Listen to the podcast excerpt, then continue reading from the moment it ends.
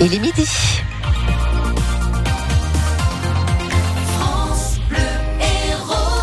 Suite les infos avec vous, Roman Porcan, moins de gilets jaunes pour l'acte 24. Avec 23 600 manifestants en France, d'après le ministère de l'Intérieur, c'est 4 000 de moins que la semaine dernière. C'est l'un des plus faibles chiffres d'ailleurs depuis la mi-novembre. Les gilets jaunes, eux, se sont vus 60 000. À Montpellier, 1500 personnes ont défilé hein, depuis la place de la Comédie. La manifestation s'est déroulée la majeure partie dans le calme. Des gaz lacrymogènes ont été euh, utilisés par les policiers en fin d'après-midi. Et puis un moment fort, Marion La reprise de l'ancien cinéma Le Royal rue Boussaint-Rôle. Devant l'ancienne entrée des spectateurs, aujourd'hui murés, un tag. On se fait un ciné?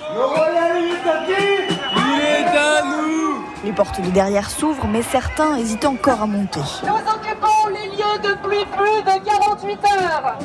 Nous sommes non expulsables. Derrière le mégaphone, Camille. Là, on est en train euh, de réinvestir les lieux, de faire entrer les gilets jaunes. On va se construire une maison du peuple. C'est un lieu où les luttes peuvent euh, converger. C'est un lieu où on peut s'organiser, où on peut stocker du matériel, où on peut faire des ateliers, euh, des spectacles. On peut mêler culture et lutte.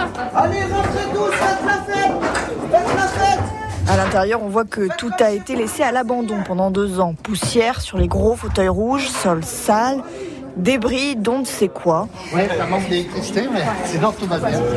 Les curieux s'éclairent à la lumière des téléphones portables, comme Luc. Ça fait trop plaisir de revenir là. Quoi. Ce lieu a été expulsé dans l'urgence il y a deux ans. Finalement, les gens se sont fait expulser. Il n'y a eu aucun travaux d'entreprise. Donc, il y avait en fait urgence de détruire ce lieu qui, je pense, était trop subversif, tout simplement. Alors à quoi ressemblera ce royal, nouvelle maison du peuple? Ce qui est certain, c'est que les occupants comptent bien tenir plus longtemps que la première fois. Ils avaient occupé les lieux une dizaine de mois. Un reportage de Marion Bargiaki à retrouver en vidéo sur francebleu.fr.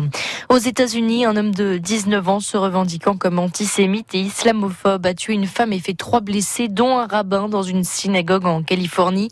Crime aussitôt dénoncé par Donald Trump comme motivé par la haine.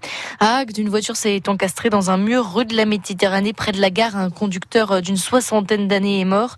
Son passager, un homme du même âge, a été pris en charge en urgence à l'hôpital La Péronie de Montpellier. Un camion poubelle est tombé dans une benne au moment de décharger hier matin sur le site de Valorby à Béziers. Les pompiers ont secouru le conducteur et deux passagers. L'un d'eux, euh, légèrement blessé, a pu être pris en charge sur place. Pour les amateurs de fromage, attention, si vous avez acheté des fromages Saint-Félicien ou Saint-Marcelin fabriqués par la fromagerie alpine, ils pourraient être infectés par la bactérie E. coli. 13 enfants de différentes régions présentent les mêmes symptômes. Les fromages ont donc été retirés de la vente par précaution. La station de Prapéro va proposer des activités, mais toute l'année. Et c'est la société privée Égale Qualité 1567 qui préside désormais. Les nouveaux délégataires sont aussi chargés de la restauration et de l'hébergement.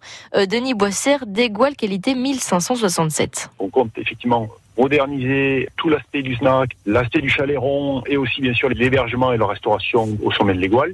Par contre, il n'y a pas de création euh, d'hébergement supplémentaire ni de salle de restaurant supplémentaire. On, compte simplement l'optimiser avec une ouverture le soir notamment, ce qui n'était pas le cas jusqu'à présent. Et puis après, il y a le village d'Espérou, les villages de Camprieux qui eux, euh, on espère, qui vont bénéficier de, de, ce nouveau dynamisme si on arrive à l'impulser et que aussi vont suivre en termes d'hébergement parce qu'il y a effectivement pas mal d'hébergements qui sont fermés et euh, potentiellement qui vont rouvrir en tout cas, c'est le projet qu'on entend parler. Denis Boissière au micro de Sylvie Duchesne pour France Bleu Héros. Les footballeurs du Stade Rennais sont attendus cet après-midi à Rennes pour célébrer leur victoire en Coupe de France face au PSG.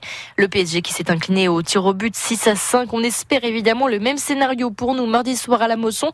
Montpellier reçoit Paris, une rencontre qui se joue à guichet fermé. Mais si vous n'avez pas de place, vous pouvez toujours suivre le match sur France Bleu Héros en direct. Et puis en rugby, large victoire de Montpellier à Grenoble. La victoire 47 à 12 au GG GL Stadium lors de la 23e journée de top 14. Le vice-champion de France s'empare provisoirement de la sixième place en devançant Bordeaux-Bègles, La Rochelle et le Stade français qui s'apprêtent à jouer respectivement Toulon-Perpignan et Clermont en clôture de cette journée.